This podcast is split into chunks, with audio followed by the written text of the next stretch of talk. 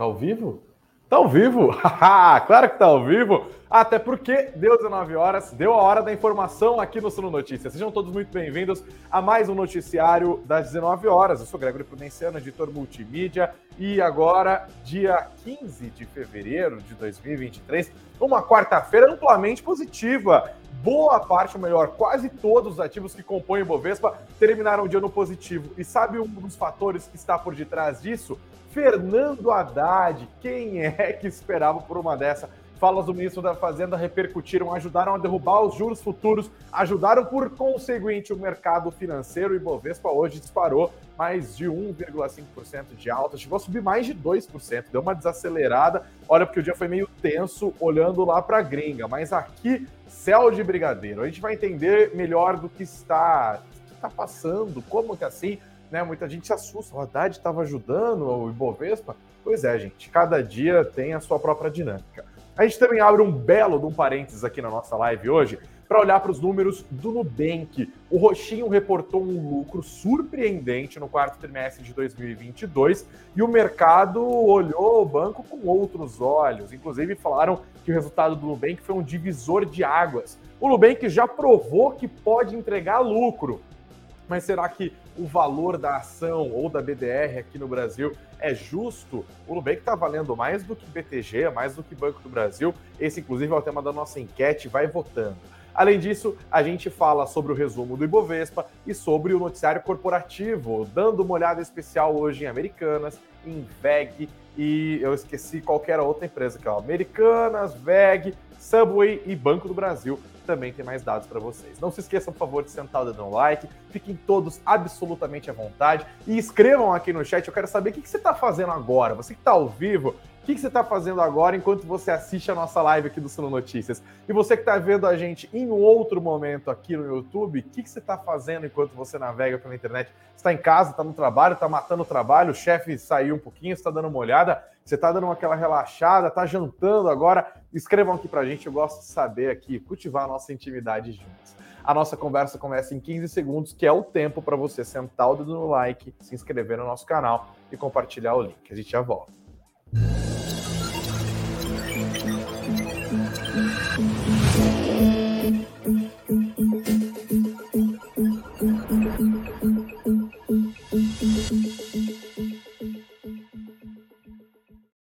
Fala galera, sejam todos muito bem-vindos. Boa quarta-feira, finzinho de quarta-feira para vocês. Agradeço aos comentários que já estão juntinho conosco aqui. Ó, a Ivana Seabra está falando para mim que estou comprando, preferia que as ações estivessem caindo. Tá falando do Ibovespa, né? O Vem que eu te conto, ou a Vem que eu te conto, falou: boa noite, Greg. Hoje eu assisto online e de quebra fui o primeiro like da noite. Obrigado pela, pelo engajamento aqui. O Edson está temeroso falando aqui.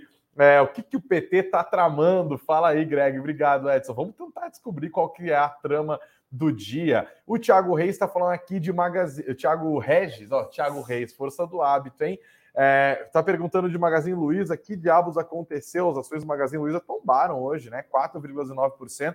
E olha que foi um dia em que as ações do varejo tinham uma tendência ali de valorização. Será que a melhora das ações do Magazine Luiza foi para além do que se esperava, agora está aproveitando para realizar. Não tem informação específica aqui. Tiago, obrigado pelo seu comentário. Nancy Utida, todos os dias juntinho com a gente também aqui.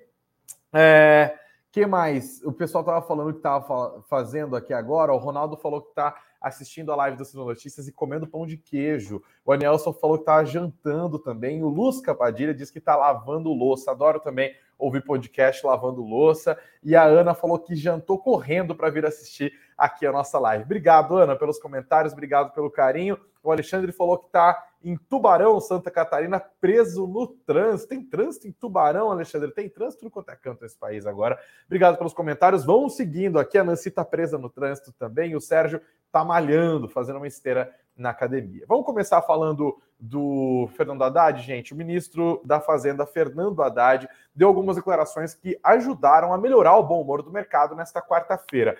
Claro, o pano de fundo tem que ser trazido aqui. Né? A gente está semanas falando da treta criada ali pelo presidente Lula em relação ao Banco Central, especialmente focado na figura do presidente do Banco Central, Roberto Campos Neto. Lula está reclamando no nível da Selic, né? Ele entende que a Selic em 13,75% é proibitiva para entregar o crescimento que ele prometeu entregar durante a campanha, prometeu entregar cerveja, prometeu entregar picanha barato para todo mundo, ou seja, poder de consumo, emprego, é, redução do desemprego, aumento do salário do trabalhador e tal. Então, 13,75 é difícil para o PT cumprir as promessas dele. Começou a artilharia pesada para cima do Roberto Campos Neto, e claro, no caso do Roberto Campos Neto, não ajuda o fato dele ser publicamente próximo do ex-presidente Jair Bolsonaro, de ex-ministros do governo Bolsonaro, e até ter ido votar no segundo turno vestido de camiseta do Brasil, porque, como eu já disse, a mulher de César não basta ser honesta, precisa parecer honesta também, né, Campos Neto? Não facilitou a tua vida. Campos Neto foi na segunda-feira, nessa segunda-feira agora no Roda Viva TV Cultura e fez os seus acenos ao governo, falou que está ansioso para trabalhar com o governo Lula, que está disposto a se reunir com o presidente, disse que o Banco Central também tem uma agenda social super importante, que o Banco Central não gosta de ter juros altos, mas é que o contexto empurrou o Banco Central para essa postura de uma política monetária mais restritiva, por aí foi. É, Parte do PT, claro, continua torcendo o nariz para Roberto Campos Neto, não vai engolir o cara de jeito nenhum, né, gente? Por outro lado, o ministro da Fazenda, Fernando Haddad, mostrou que está disposto a ter uma relação, pelo menos republicana, com Roberto Campos Neto. A dinâmica econômica que se impõe aqui, gente, é o seguinte: o mercado não quer que o Banco Central afroche a política monetária com o risco fiscal que está posto neste momento. A gente não sabe como que vai ser o resultado primário do Brasil no final de 2023. O governo tinha jogado ali no orçamento ah, o cálculo projetado do déficit do ano passado, mais os 170 bilhões de reais da PEC da transição. É uma conta bem de padoca, assim. Tinha jogado para um déficit, que é a diferença entre o que o governo arrecada e o que o governo gasta, de 231 bilhões de reais no fim deste ano. E aí o Haddad virou para o mercado e falou: calma, calma, ou melhor, como diz Chapolin Colorado, palma, palma, não priemos cânico a gente não vai entregar um resultado primário horroroso desses. Inclusive, tem um plano aqui na minha cartola, que é o pacote fiscal lançado pelo Haddad, que é um plano de é, cortar alguns gastos, sim, mas principalmente de conseguir algumas receitas extraordinárias que reduziriam o déficit agora em 2023 e que, inclusive, segundo o plano do Fernando Haddad, conseguiriam fazer com que o Brasil passasse a talvez gerar um superávit primário pequenininho, mas um superávit primário, ou seja, arrecadar mais do que gasta já no ano de 2024. O mercado não se mostrou muito confiante com isso, não, especialmente porque as requisições do presidente Lula continuam sendo muitas e caras. Por exemplo, agora estamos às voltas com o noticiário que dá conta de um possível aumento de salário mínimo para R$ 1.320 a partir do mês de maio, e também da isenção do imposto de renda para quem ganha até dois salários mínimos já dentro dessa nova configuração, ou seja, isentar do imposto de renda quem ganha até R$ 2.640. É uma bela de uma grana, inclui uma renúncia fiscal que ainda sequer foi calculada. E tem uma outra questão.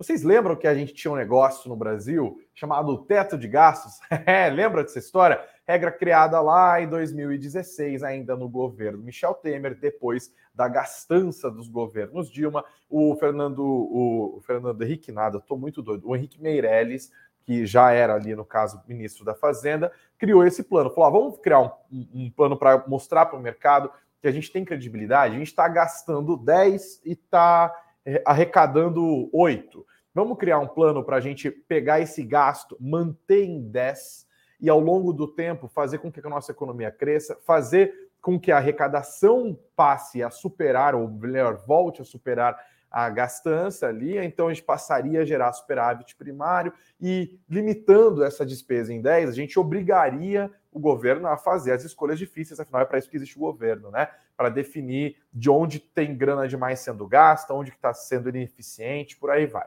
Essa era a ideia do teto de gastos, limitar as despesas que cresceriam somente de maneira nominal, elas seriam corrigidas pela inflação, é, não haveria um aumento real de despesas e esperar que a recuperação econômica fizesse com que o Brasil voltasse a gerar superávit. O teto de gastos surtiu efeitos importantes, inclusive abrindo espaço para a queda dos juros, embora, claro, a pandemia tenha tido um papel primordial para aquela Selic que chegou a 2%, que também é um outro debate se devia ter caído tanto assim a Selic. Mas calma, a gente já chega lá.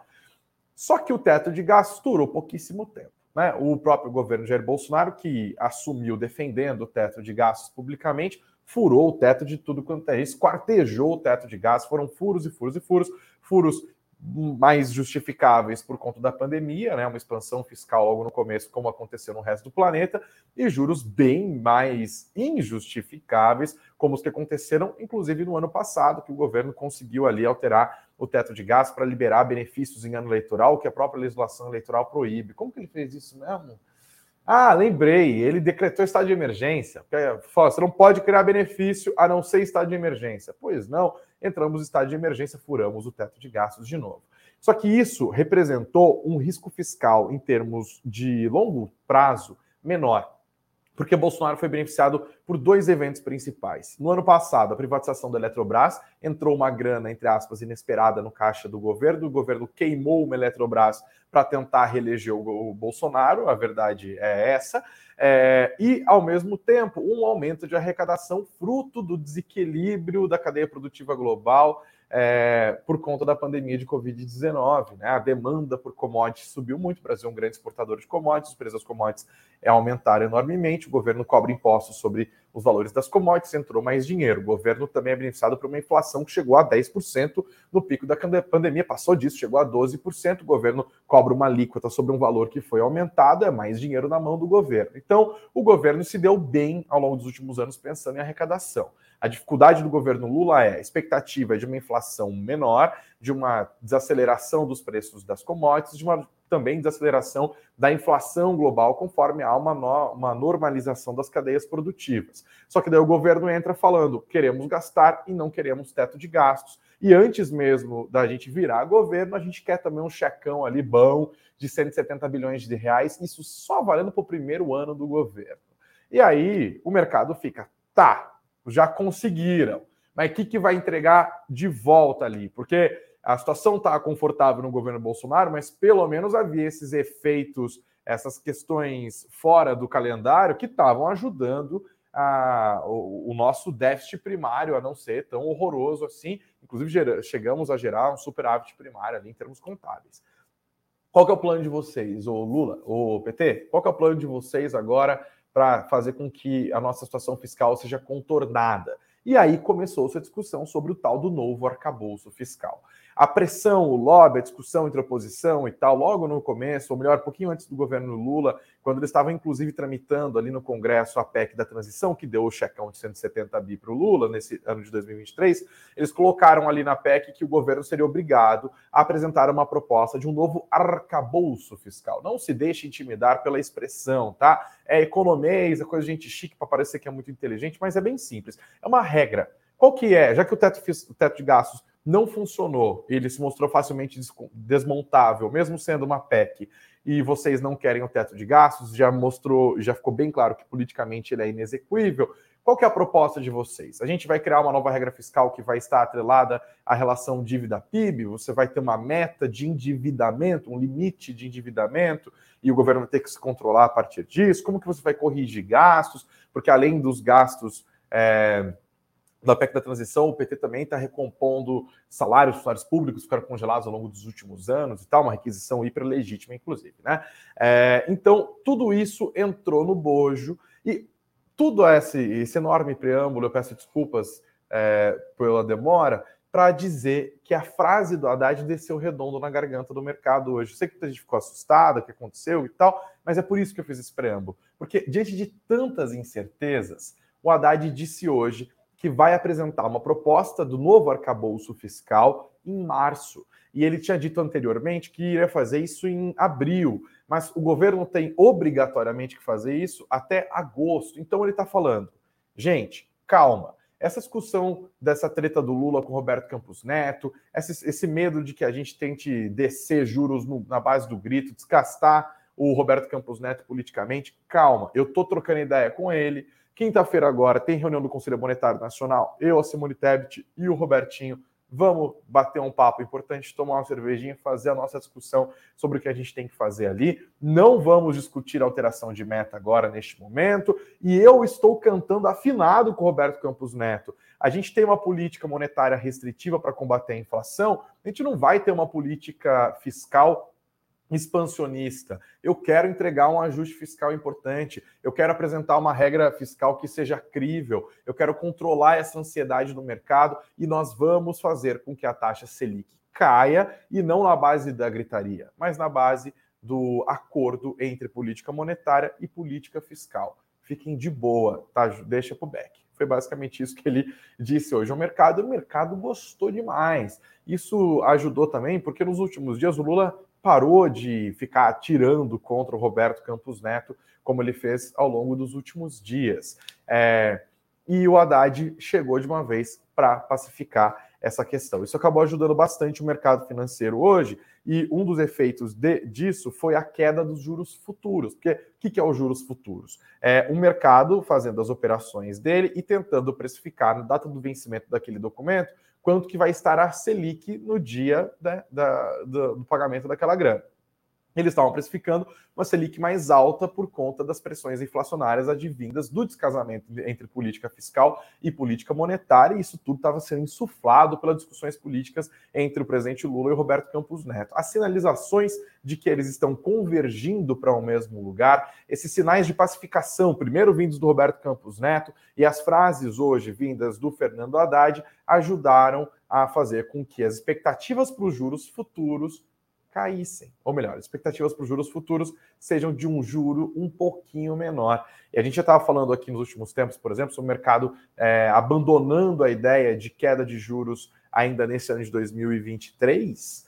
Hoje, a curva de juros caiu de tal forma que ela começou a precificar uma queda da taxa Selic ainda no primeiro semestre de 2023, e isso ajuda enormemente o mercado. Por quê? Selic muito alta faz com que as ações concorram com um ativo absolutamente seguro, absolutamente não, mas muitíssimo seguro, que é a renda fixa, que está pagando ali 14% ao ano de graça, sem esforço nenhum. Por que, eu vou me expor ao risco no mercado e comprar ações se eu posso emprestar dinheiro para o governo e receber um retorno segurinho desse, bem gostosinho aqui, sem sofrer nada? A galera acaba tirando. Galera de fundos imobiliários, por exemplo, faz muito isso. É...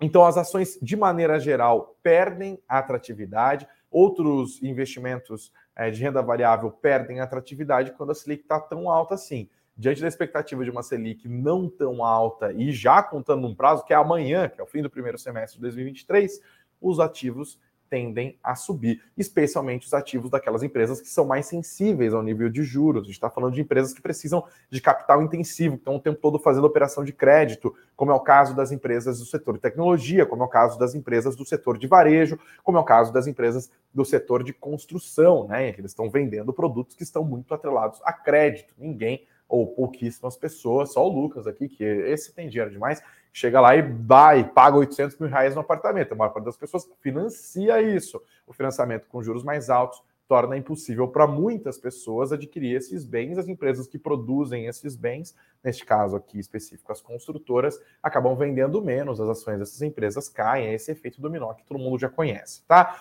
Então, isso é definitivo? Quer dizer que os juros não podem amanhã embicar e começar a precificar uma alta da Selic no primeiro semestre de 2023?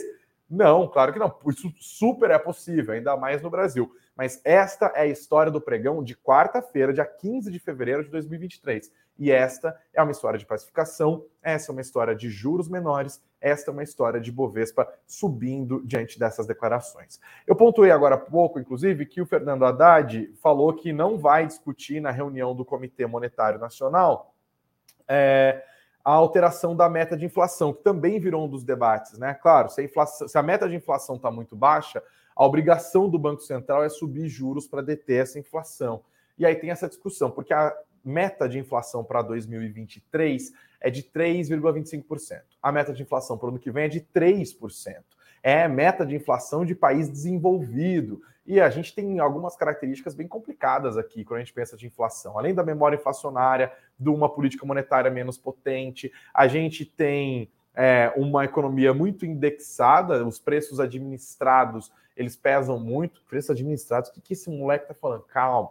Gente, preços administrados são aqueles que não são de livre mercado ali, né? Eles estão, são definidos por contrato. Por exemplo, os preços de tarifa de energia elétrica, é, esses são preços administrados. E eles são reajustados em um ano olhando para a inflação do ano anterior. Né? Todo ano vai ter o um reajuste lá, tarifa de energia elétrica e tal, por exemplo, tarifa de água, você reajusta como? Ah, com base na inflação do ano anterior. Aquela empresa recupera no ano seguinte o que ela teria perdido de caixa, desvalorização monetária ao longo do ano anterior. Só que isso já contrata uma expectativa, de, um, já contrata uma inflação importante ali, especialmente quando a gente olha para como é composto o nosso IPCA, que é a inflação oficial. É difícil num país que tem preços administrados pesando tanto na, no índice oficial de inflação que a gente conseguir entregar 3% de inflação, especialmente quando a gente está saindo de um choque de oferta muito grande e global por conta da Covid-19. Não é à toa que nos dois últimos anos o próprio Roberto Campos Neto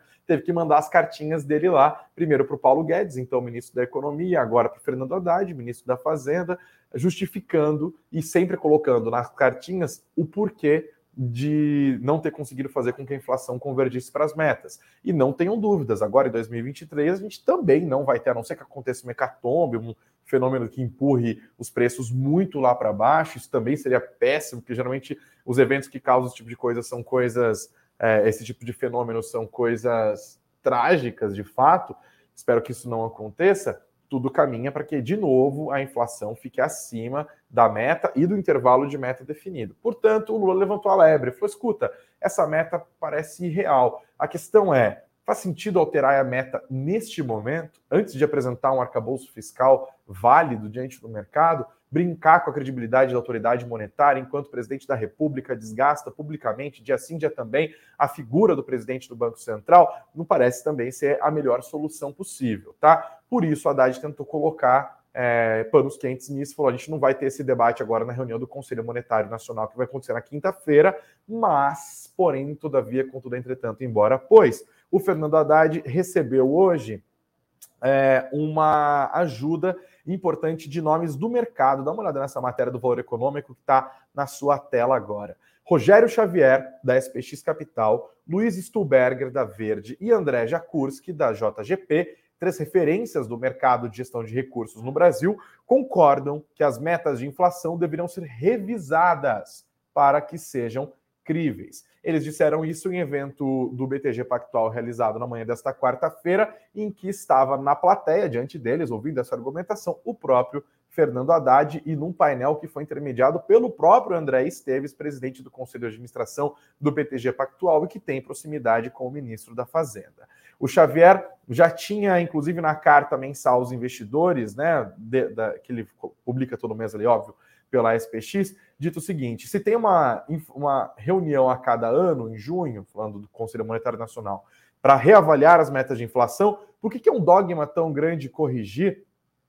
Por que os economistas são tão reticentes na nossa linguagem de estopar o erro? Estabeleceu-se uma meta de inflação há dois anos, três anos, que não vai se materializar, porque o BC está perseguindo o, o objetivo inalcançável. E eu não vou pegar as outras aspas aqui para correr com a nossa live, mas o Stuberger também disse a mesma coisa e o Jakurski também. Então a gente está falando de nomes importantes do mercado financeiro brasileiro, de grandes capitalistas que estão fazendo coro às reclamações do presidente da República a ver, tá? A acompanhar. Para fechar esse bloco de política, gente, Minha Casa Minha Vida, tá? O governo Lula retomou o programa que tinha sido transformado em Casa Verde Amarela e restringido um pouco a concessão de crédito durante o governo de Jair Bolsonaro. Ele foi retomado sobre a marca, sob a marca antiga de Minha Casa Minha Vida, e o foco agora é atender famílias que tenham até 8 mil reais de renda bruta por mês. No caso de famílias que vivem na zona rural, a renda bruta anual dessa faixa é de até 96 mil reais. A ideia do governo é financiar a construção de casas próprias para essas famílias. Fiquem de olho nisso se vocês estão dentro ali das faixas, inclusive. Tá? Esse noticiário político, não falando do Minha Casa Minha Vida, mas das declarações do Haddad, de como o mercado reagiu, deu uma bela de uma ajudada é, no nosso Ibovespa, tá? O Ibovzinho, que estava fraquinho nos últimos dias, hoje chegou a subir mais de 2%, arrefeceu um pouco a alta depois do meio da tarde ali, ainda assim, o Ibov anotou uma valorização de 1,62%, no fechamento 109.600 pontos, por conta desses fenômenos que eu acabei de explicar, dos juros futuros tombando, da expectativa de Selic menor e dos, das ações que estão baratas encontrando espaço ali para sua valorização. Ah, se os juros futuros caíram e o Ibovespa subiu, o dólar, no entanto, não cantou afinado com esse clima de um pouco pouca euforia que aconteceu na quarta-feira. Isso porque os investidores estão preocupados com o dado de varejo que foi divulgado nessa quarta-feira, acima do que se esperava, o que reforça também a expectativa de que o Federal Reserve mantenha alto por mais tempo ou até continue a aumentar o processo de continue a aumentar os juros da economia americana. Isso deixou os investidores temerosos e, claro, aumenta a expectativa de correr para o dólar, né? A procura por dólar valoriza a moeda americana no mundo inteiro. Aqui, a alta foi de 0,41% aos R$ 5,22. Arredondado, eu te dou uma doleta, você me devolve 5,2197. E aqui eu coloco na tela agora, grandão, para a gente ver o mapa dos ativos. Olha como a fotografia do Ibovespa foi bem positiva, bem otimista nessa quarta-feira. Os bancos, né, que estavam meio para lá e para cá, ainda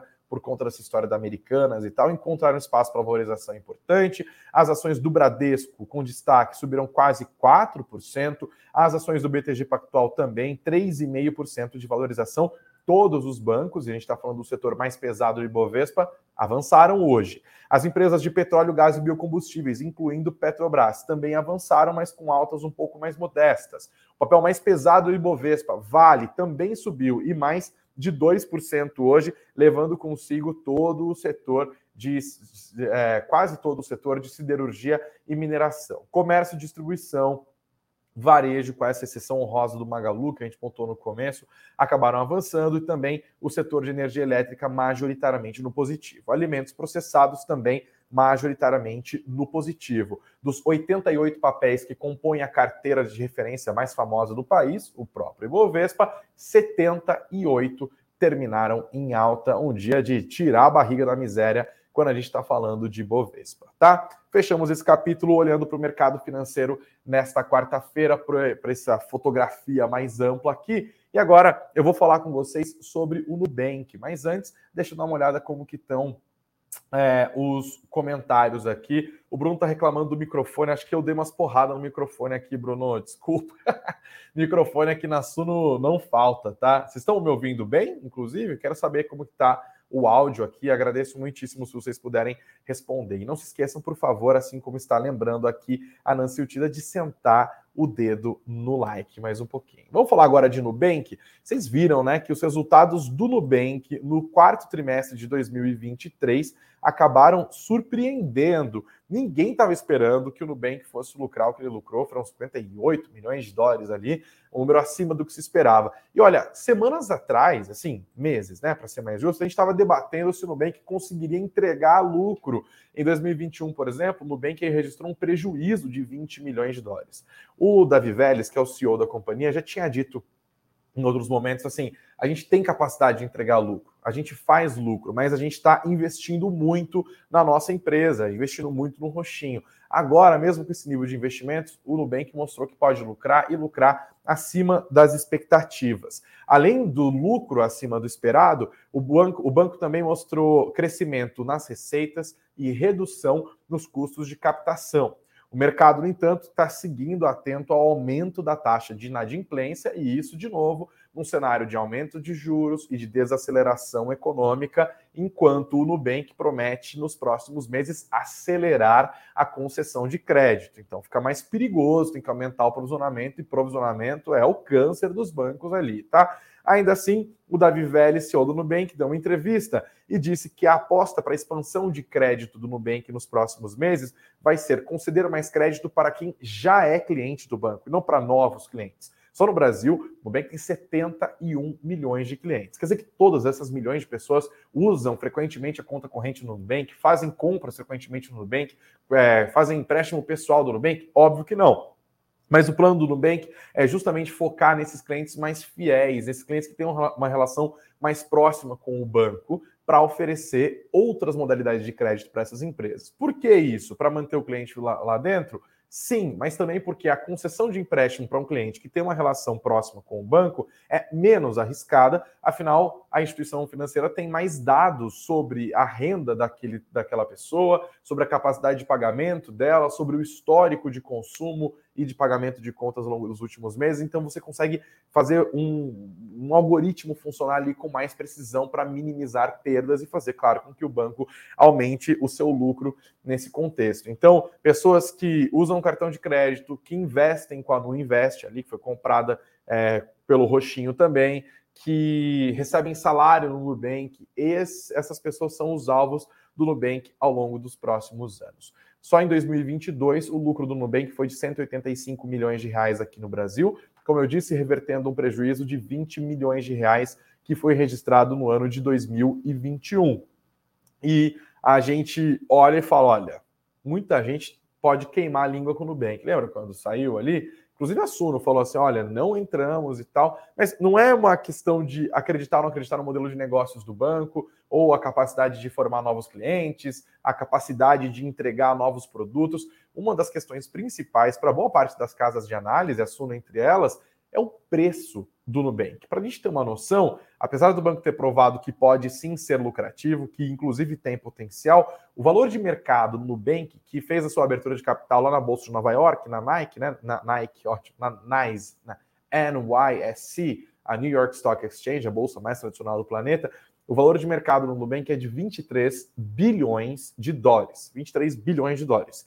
Isso significa que o Nubank vale mais do que o BTG Pactual, significa que o Nubank vale mais do que o Banco do Brasil, que ele vale praticamente a mesma coisa que o Santander e que ele vale só 13% menos do que o Bradesco, que entrega números muito mais robustos do que o próprio Nubank. Portanto, o debate continua ali. Será que Nubank está caro? Bom, depois que os números foram divulgados, as ações e as BDRs do Nubank, negociadas aqui na B3, acabaram subindo. As BDRs NU33, NUBR33, avançaram hoje 3,72%, R$ 4,46. As ações da Nu Holdings negociadas lá em Nova York subiram 4,59%, uma alta robusta aos 5 dólares e 24 centavos. E por isso, eu pergunto a vocês que estão ao vivaço com a gente aqui na nossa live, o que, que vocês acham sobre o case Nubank? Eu vou... Ah, esqueci de abrir aqui, ó.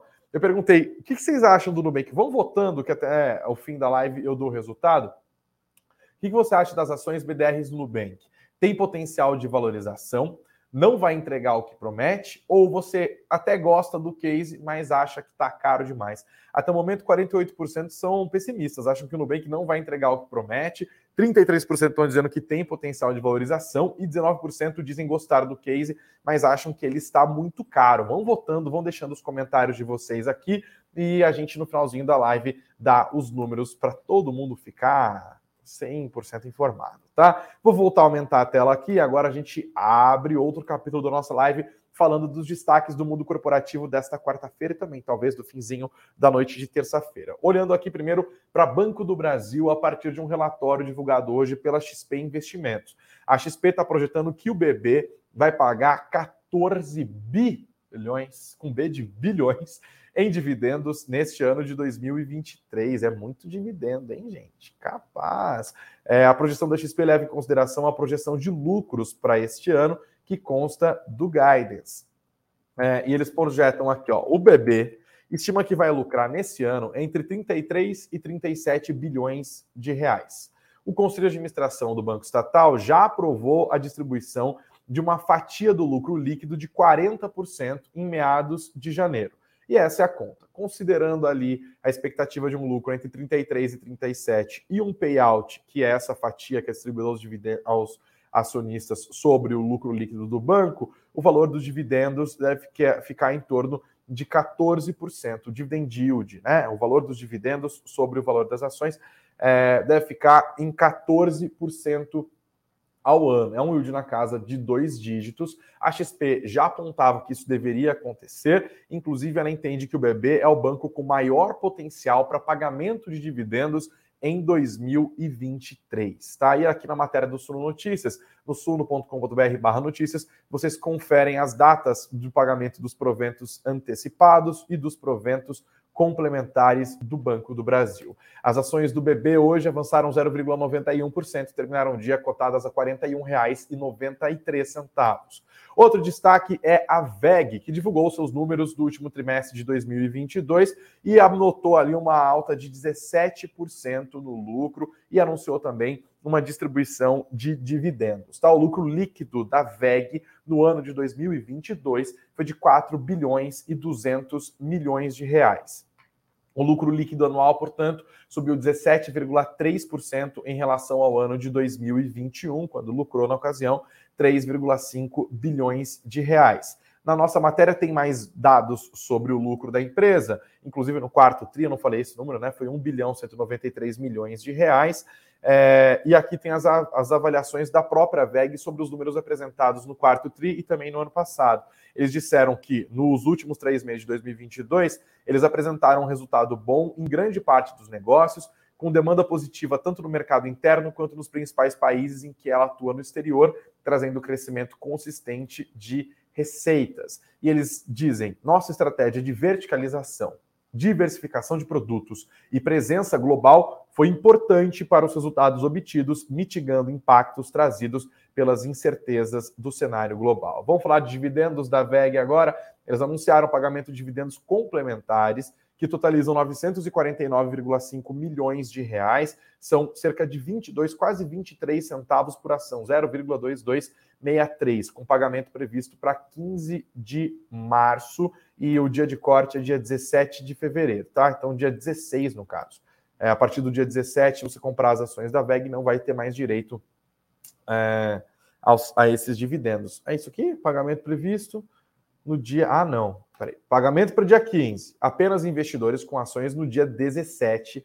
Ah, é isso, porque 17 é, é sexta-feira e dia 22, que é a quarta-feira de cinzas, é quando as ações voltam a ser negociadas. Então, até o dia 17 você vai poder receber os dividendos da VEG, as ações da VEG, que é um desses cases que o pessoal gosta muito da empresa, a administração sólida dela, mas tem esse debate também ferrenho sobre o potencial de valorização da empresa, né? Ainda assim, hoje os papéis subiram 1,36%, cada ação da VEG terminou o dia valendo R$ 38,88. Mais um destaque no mundo corporativo é a Subway, sabe aquela loja de aquela rede de fast food? Eu adoro Subway, Subway é uma polêmica, né?